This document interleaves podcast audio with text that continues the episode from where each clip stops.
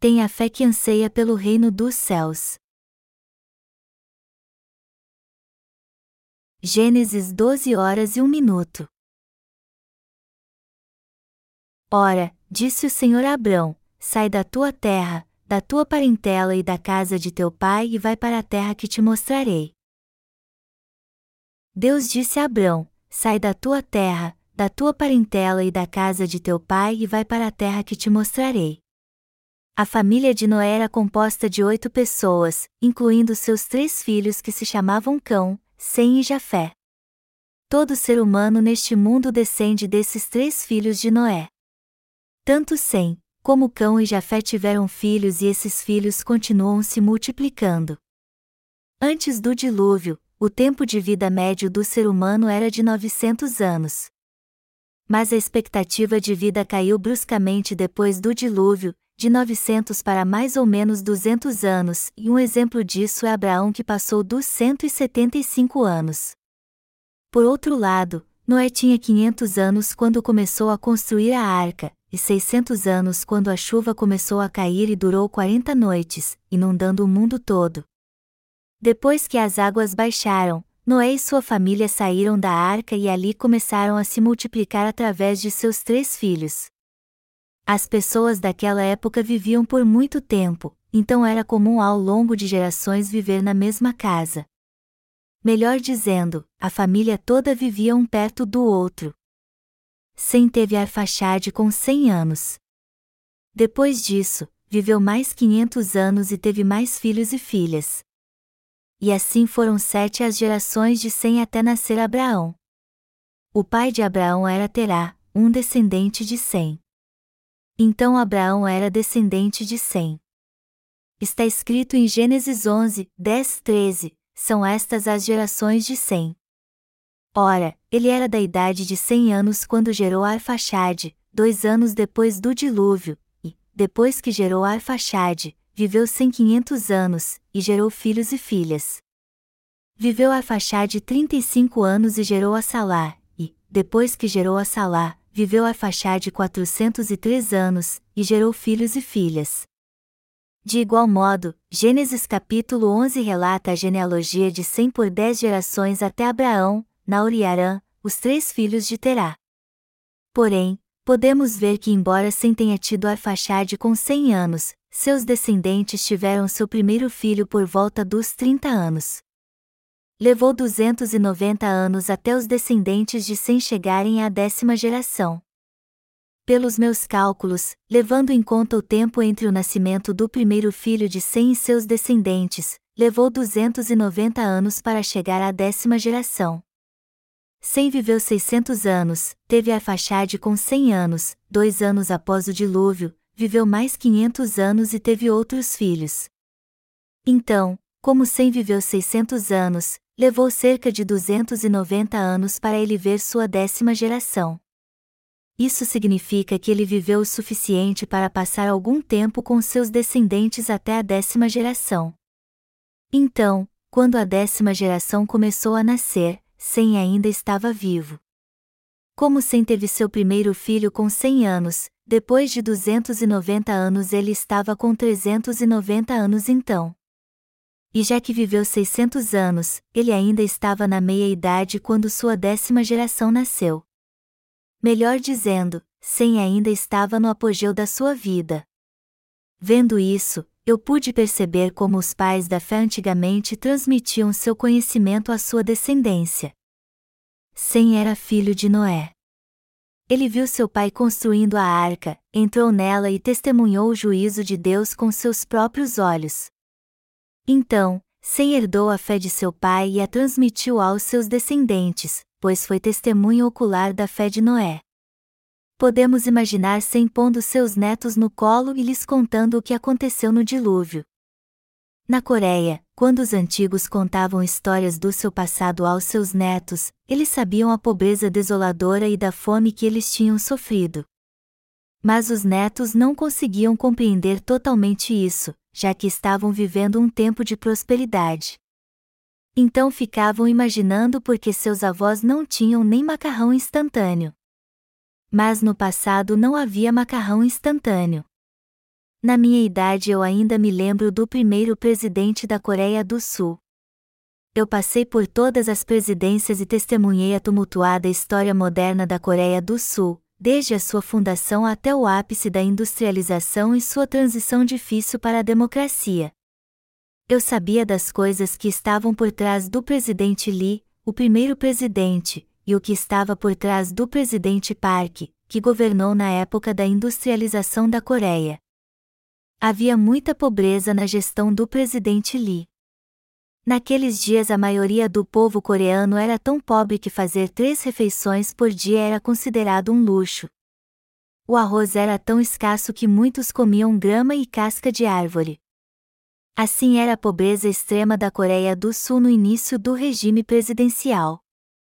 Foi na administração de Park que milhares de quilos de farinha e leite em pó foram fornecidos como ajuda. Eu ainda me lembro de ter sido pego depois de me esconder na cozinha para comer leite em pó. Eu fiquei tão surpreso que quase entrei em choque. Naqueles dias, o arroz era caro demais para a maioria dos coreanos, então eles tinham que se contentar com farinha e milho apenas. Anos depois surgiu o macarrão instantâneo. É claro que hoje em dia o macarrão instantâneo é barato e bem acessível em qualquer lugar, mas quando eu era criança, ele era tão caro e difícil de achar que eu o desejava muito. Era difícil até ter biscoitos, algo que só os militares tinham. Quando um jovem se casava e ia para as Forças Armadas, seu filho aguardava ansiosamente sua chegada só para que ele trouxesse alguns biscoitos. A Coreia era pobre assim naqueles dias. Até macarrão instantâneo era considerado um luxo que só os ricos tinham condição de comprar. Eu costumava pensar se algum dia eu teria tanto macarrão instantâneo quanto quisesse. Mais tarde, quando o macarrão instantâneo de tornou acessível, um dia eu comi três pacotes dele sozinho. Eu passei minha infância desejando um dia ficar bastante satisfeito, não de apenas beber um monte de água da chuva para aliviar as dores no meu estômago de tanta fome, mas de comer muita comida mesmo. Quando o macarrão instantâneo surgiu, eu costumava deixar o macarrão embebido na sopa para que ele pudesse crescer e encher bem meu estômago. Hoje, é claro, a Coreia do Sul é muito mais próspera, mas não faz muito tempo que a pobreza e a fome estavam em todo lugar. As pessoas da minha geração são testemunhas vivas disso. Sai da tua terra, da tua parentela e da casa de teu pai e vai para a terra que te mostrarei. Deus disse a Abrão: Sai da tua terra, da tua parentela e da casa de teu pai e vai para a terra que te mostrarei. Aqui Deus não falou nada a Abraão sobre fé ou dilúvio, já que Sem viveu 600 anos, ele ainda estava vivo nos dias de Abraão. Na verdade, Sem estava vivo mesmo. Ao fazermos alguns cálculos, vemos que embora Terá tivesse apenas 70 anos, Sem ainda estava vivo nos dias de Abraão. Terá foi da nona geração de Sem e teve três filhos, inclusive Abraão. E a genealogia de Sem não deve ser esquecida, já que mostra que sua fé foi passada adiante para os seus descendentes de geração a geração. Não foi apenas os genes e o modo de vida que foram passados, mas a fé também lhes foi transmitida diretamente dos pais da fé. Então, como a fé de Sem foi transmitida diretamente aos seus descendentes, já que eles viviam em família, Abraão seguiu a Deus com essa fé. O mesmo acontece conosco hoje em dia. Há aqueles que são espiritualmente mais avançados e aqueles que os seguem. E os pais da fé que receberam primeiro a remissão de pecados estão transmitindo sua fé e experiências espirituais aos seus seguidores, que são seus descendentes espirituais. Quando os jovens cristãos passam por problemas, seus pais na fé os ensinam o que fazer. Por exemplo, os novos convertidos geralmente acham difícil lidar com seus desejos carnais. E isso acontece porque até os santos, embora tenham nascido de novo, ainda têm dois tipos de desejo em seu coração. Eles não ficariam confusos se tivessem apenas um desejo, mas como têm dois tipos de desejos, eles querem fazer outras coisas fora da igreja. E como os novos convertidos ainda têm fortes desejos carnais, geralmente pensam porque não podem fazer certas coisas. O dilema é que eles têm dois tipos de desejo, um da carne e outro do espírito. No entanto, os crentes espirituais conseguem lidar com ambos os desejos. É exatamente por isso que quem se converteu antes procura fazer amizade com os novos convertidos. Como os antigos passaram pela experiência de lidar com os dois tipos de desejos, eles sabem o que é o melhor. Por isso que eles são firmes em exortar os novos convertidos da igreja a não buscar os desejos carnais. Melhor dizendo, eles já passaram pelo que vocês estão passando agora, por isso sabem o que é bom para vocês, e é por isso que eles dizem para vocês fazerem algumas coisas e outras não. O que Sem teria dito a Abraão se tivesse se sentado com ele para conversar? Sem estava na arca junto ao seu pai Noé, por isso viu o dilúvio com seus próprios olhos e sabia sobre ele.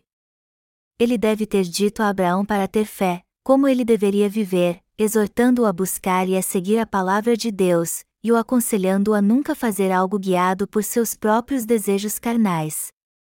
Por isso que Sem, que viveu antes de Abraão, sabia do que tinha acontecido nos dias de Noé e pôde dizer a Abraão a maneira certa de viver. Os irmãos que receberam a remissão de pecados recentemente ainda estão lutando com os desejos da carne e do espírito, e não sabem que desejo é o certo a seguir. É óbvio que quando sua fé crescer e eles buscarem a Deus, Ele lhes dará sabedoria para discernir o desejo correto. Também lhes dará bênçãos materiais e os guiará todo o tempo. Mas como muitos novos convertidos não entendem isso, eles ainda querem ter coisas carnais, e quando Deus os proíbe de tê-las, eles se equivocam achando que ele é duro demais e se ressentem com ele. No entanto, os novos convertidos têm que entender que isso é o desejo da carne. Conforme sua fé vai crescendo, eles passam a entender através de suas experiências que a orientação dos líderes da igreja está correta. Deus sempre quer o melhor para você, ele nunca deseja algo ruim para a sua vida.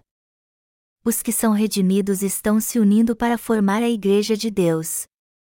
É fundamental que os que receberam a remissão de pecados estejam junto com a Igreja de Deus. Desde os avós até os netos, todos devem viver como uma única família. E é justamente este o corpo da Igreja de Deus. Todos os que estão unidos na igreja formam uma mesma família, independente se é idoso ou jovem. Na verdade, assim como Sem e seus descendentes chegaram até a décima geração, incluindo Abraão, como uma única família, o mesmo acontece com esta igreja. Os mais novos devem ouvir os que se converteram antes deles, vê-los em ação e segui-los pela fé. Nos tempos antigos, os pais da fé viviam como uma única família e passavam sua fé para os seus descendentes. Quando lemos o texto bíblico deste capítulo, vemos Deus dizendo a Abraão: Sai da tua terra, da tua parentela e da casa de teu pai e vai para a terra que te mostrarei.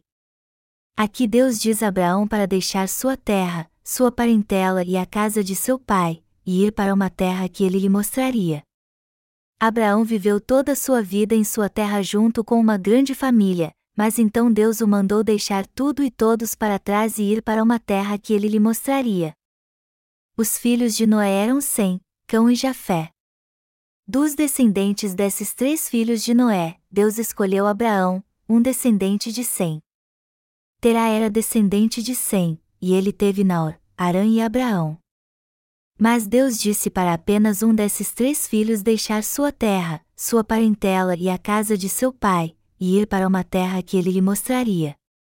Melhor dizendo, dos três filhos de Noé, Deus escolheu Sem, e dos três filhos de Terá, um descendente de Sem, ele escolheu Abraão.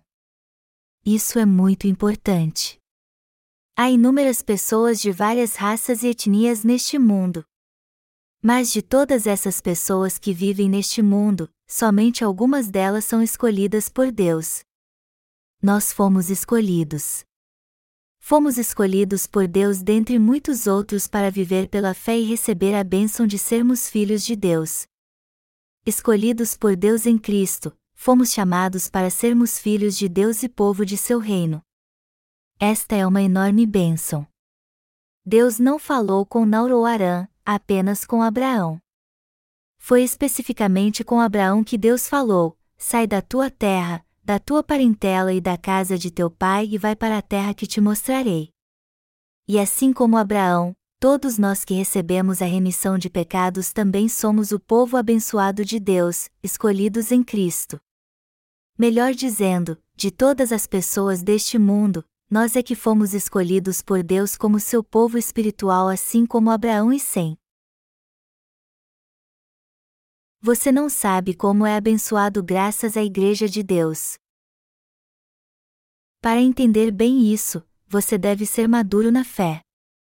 Quando sua fé cresce, você consegue reconhecer que foi salvo através da Igreja de Deus e está vivendo agora pela fé nessa Igreja. Quando você reconhece como é abençoado na Igreja de Deus, não há palavras suficientes para agradecer a Deus por sua Igreja e seus líderes. Por outro lado, se sua fé ainda é imatura, você vai ficar chateado sempre que for advertido na igreja e duvidar se deve mesmo seguir essa liderança ou não. Embora Terá tenha tido três filhos, Deus falou apenas com Abraão. Apenas Abraão e seus descendentes foram abençoados por Deus. O mesmo acontece conosco também. Como fomos escolhidos em Jesus Cristo, nós é que fomos abençoados como filhos e povo precioso de Deus. Deus disse a Abraão para deixar sua terra, sua parentela e a casa de seu pai. E também lhe disse para ir para uma terra que ele lhe mostraria. Será que foi fácil para Abraão deixar seu pai, sua terra e sua parentela? Eu já disse a você que as pessoas daqueles dias viviam todas juntas como uma grande família. A família inteira vivia próxima umas das outras. Mesmo vivendo em casas diferentes, todos eles moravam na mesma cidade ou comunidade. Então não foi algo simples Deus mandar Abraão sair de sua terra. Mas Deus lhe disse para fazer isso e ir para uma terra que ele lhe mostraria. Qual foi a terra para onde Deus mandou Abraão? Onde Abraão e seus descendentes se estabeleceram depois? Para onde Abraão foi? Ele foi para a terra de Canaã. Depois seus descendentes deixaram o Egito e entraram novamente na terra de Canaã. O Egito aqui se refere ao mundo e à terra de Canaã, ao reino do céu. Depois de viver como escravos no Egito durante 400 anos, os descendentes de Abraão cruzaram o rio Jordão, o rio da morte, e entraram na terra de Canaã sob a liderança de Moisés e Josué. Eles viveram ali e ali permanecem até os dias de hoje. O que Deus está dizendo a nós que recebemos as mesmas bênçãos de Abraão? Ele está dizendo que devemos sair da nossa terra, da nossa parentela, e da casa dos nossos pais e ir para a terra que ele nos mostrará. Onde fica essa terra? Ela é o reino dos céus, e Deus está nos dizendo que devemos ir para lá. Isso significa que, embora vivamos nessa terra, não devemos ficar animados ou desapontados com este mundo, de todos os descendentes de Sem, foi sobre Abraão que Deus derramou suas bênçãos, e foi ele que Deus mandou deixar sua terra, sua parentela e a casa de seu pai, e também foi ele quem Deus mandou entrar na terra de Canaã. E hoje temos que entender que Deus está nos dizendo a mesma coisa. A terra que o Senhor está nos mostrando é fundamental entendermos onde fica essa terra que Deus está nos mostrando. Onde fica essa terra? Ela não é outra senão o reino dos céus. O reino de Deus é no novo céu e na nova terra, não neste mundo. Deus está dizendo que dará a terra de Canaã a nós que somos os descendentes espirituais de Abraão, escolhidos em Cristo. Ele está dizendo que nos dará o reino dos céus. Que tipo de terra é de Canaã, o reino dos céus? Onde fica essa terra que Deus quer que entremos? Vamos ler o livro de Apocalipse. Vi novo céu e nova terra, pois o primeiro céu e a primeira terra passaram, e o mar já não existe.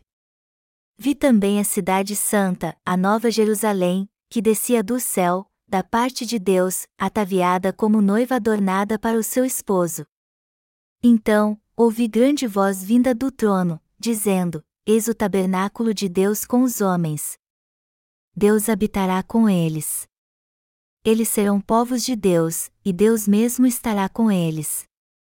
E lhes enxugará dos olhos toda lágrima, e a morte já não existirá, já não haverá luto, nem pranto, nem dor, porque as primeiras coisas passaram. Apocalipse 21, 1, 4. Também está escrito em Apocalipse 22, 1, 5. Então, me mostrou o rio da água da vida, brilhante como cristal, que sai do trono de Deus e do Cordeiro. No meio da sua praça, de uma e outra margem do rio, está a árvore da vida, que produz doze frutos, dando seu fruto de mês em mês, e as folhas da árvore são para a cura dos povos. Nunca mais haverá qualquer maldição. Nela, estará o trono de Deus e do Cordeiro.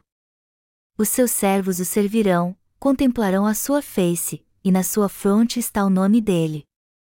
Então, já não haverá noite, nem precisam eles de luz de candeia, nem da luz do sol, porque o Senhor Deus brilhará sobre eles, e reinarão pelos séculos dos séculos. A terra que Deus mandou Abraão ir era a terra de Canaã.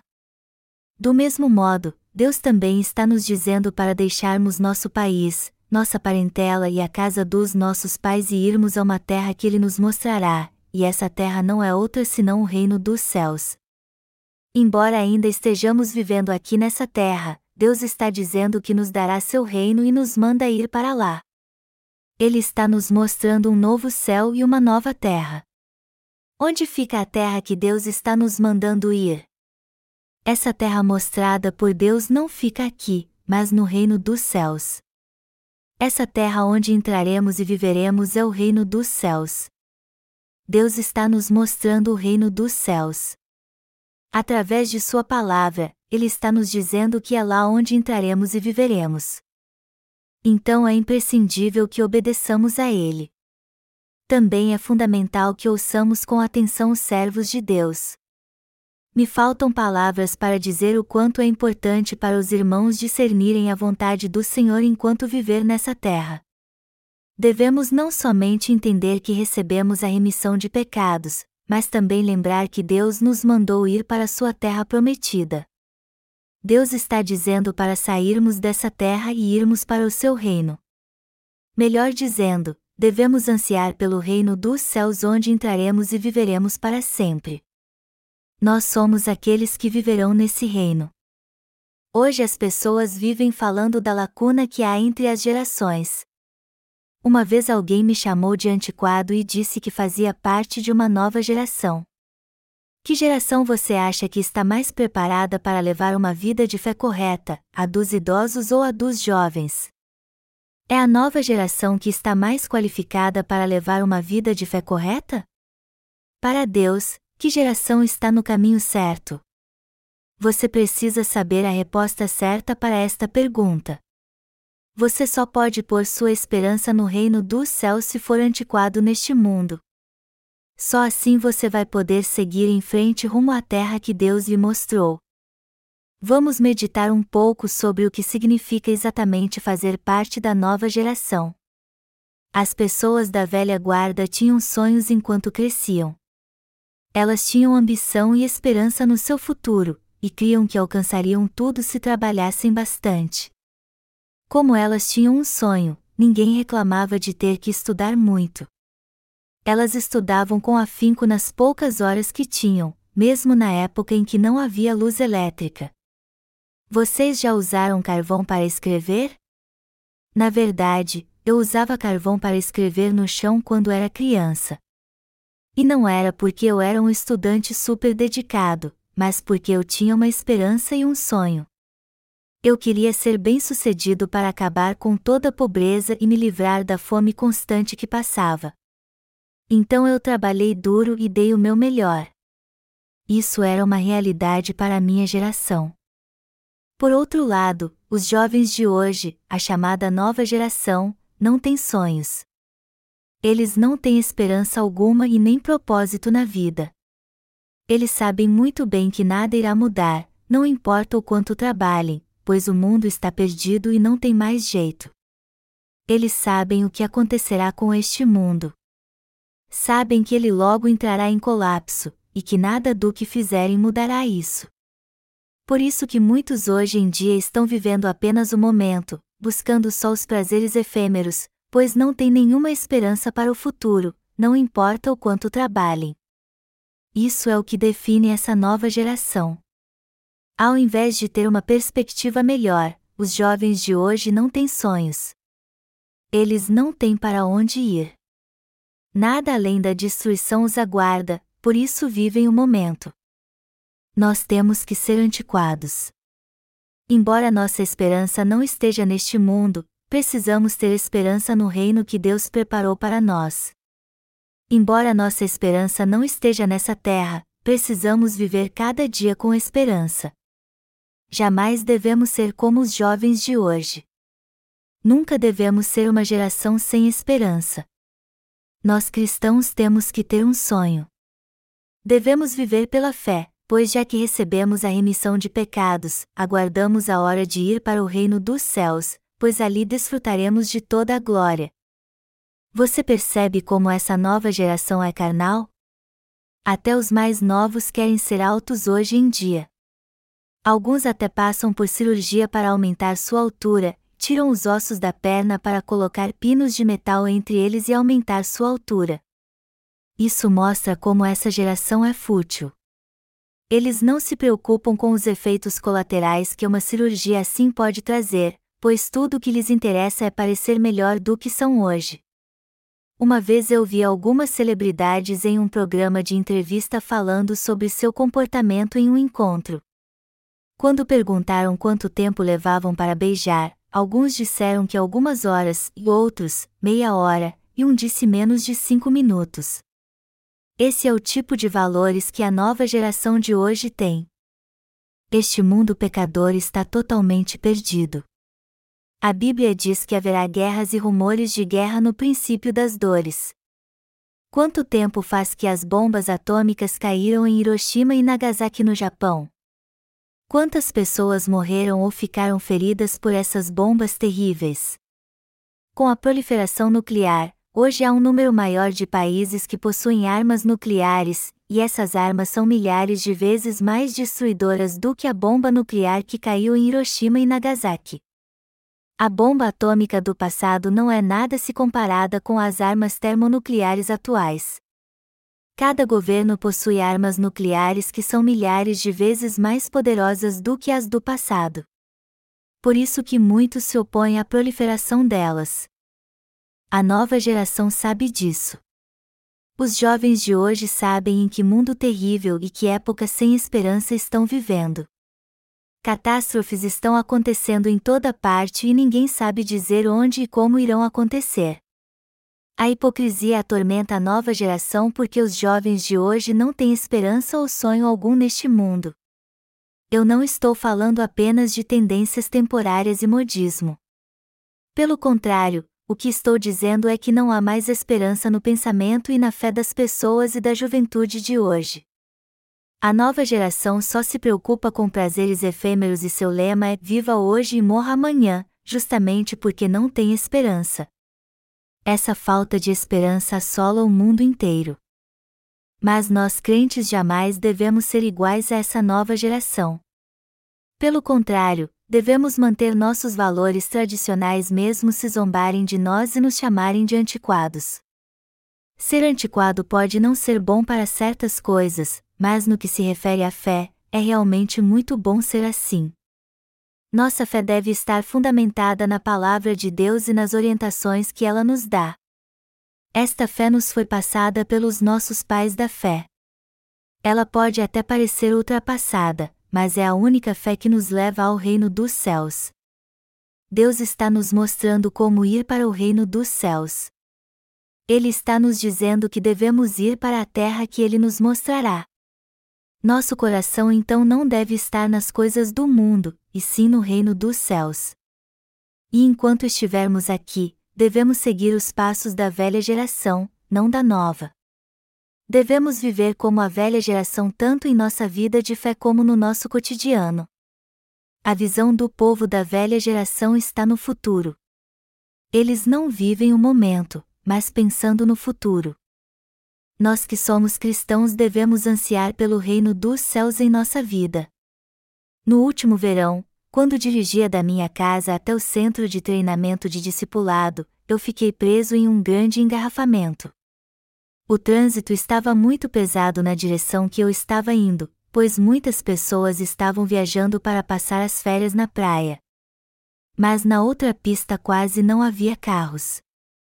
Então, enquanto estava parado, eu comecei a observar que tipo de pessoa saía de férias, só para passar o tempo.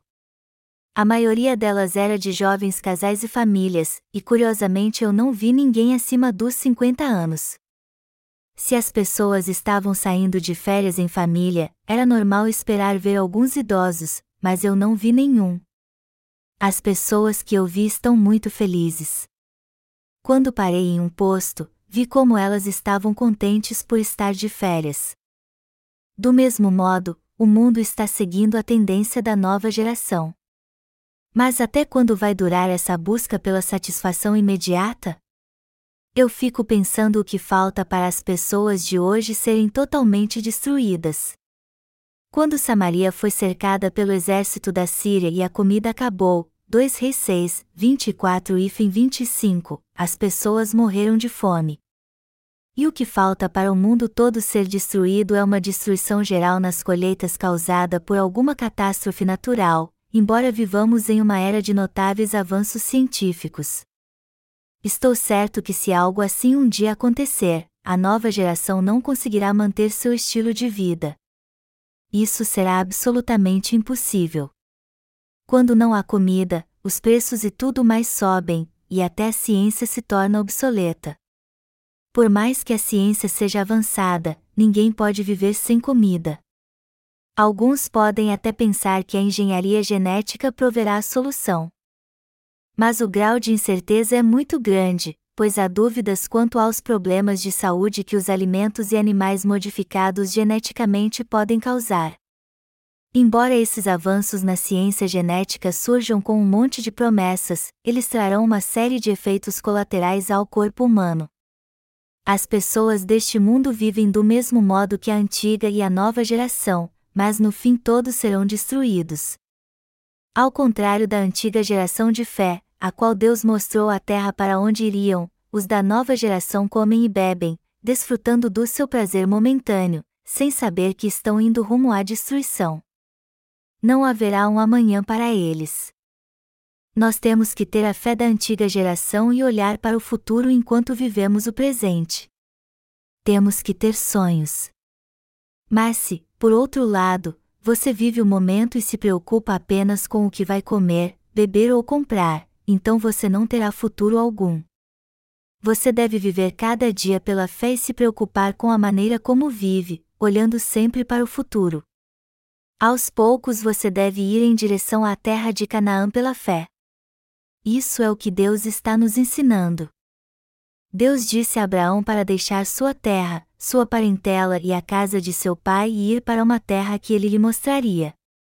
Mas onde Deus está nos levando? Ele está nos levando à terra de Canaã. Ele está nos mostrando o reino dos céus.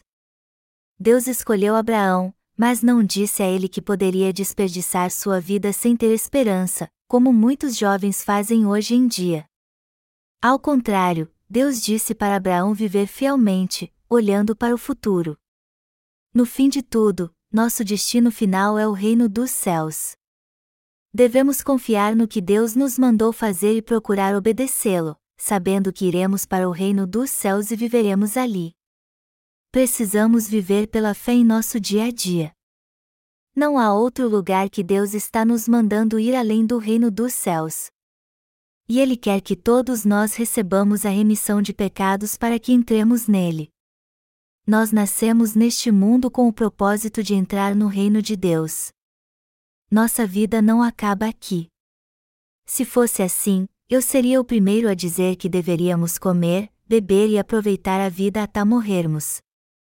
Mas o reino dos céus está nos esperando, e é por isso que temos que pregar o Evangelho enquanto rumamos para essa terra que Deus nos mandou entrar.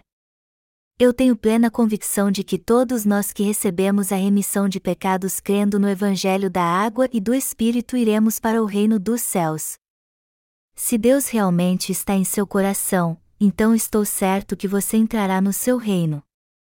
Mas se, por outro lado, você não conhece profundamente o Evangelho da água e do Espírito, se não o aceitou e nem crê nele com sinceridade ou rejeitou a fé da antiga geração, preferindo sua vaidade, o que o aguardar então é apenas a destruição. Todos nós devemos viver pela fé da antiga geração, herdada dos nossos pais na fé. Para propagarmos essa fé aos nossos e entrarmos no reino dos céus, temos que pregar o Evangelho a todas as almas perdidas deste mundo até morrermos, é esta direção que a Igreja deve tomar. Devemos então ser fiéis e zelosos em todas as áreas da nossa vida, do nosso local de trabalho ao nosso ministério, temos que pregar o Evangelho, por nossa esperança e sonhos no reino dos céus. Jamais devemos nos envolver com o mundo, mas defender nossa fé e nos manter sempre santos. Devemos viver pela fé de modo correto, tendo em mente o futuro do nosso corpo e da nossa alma.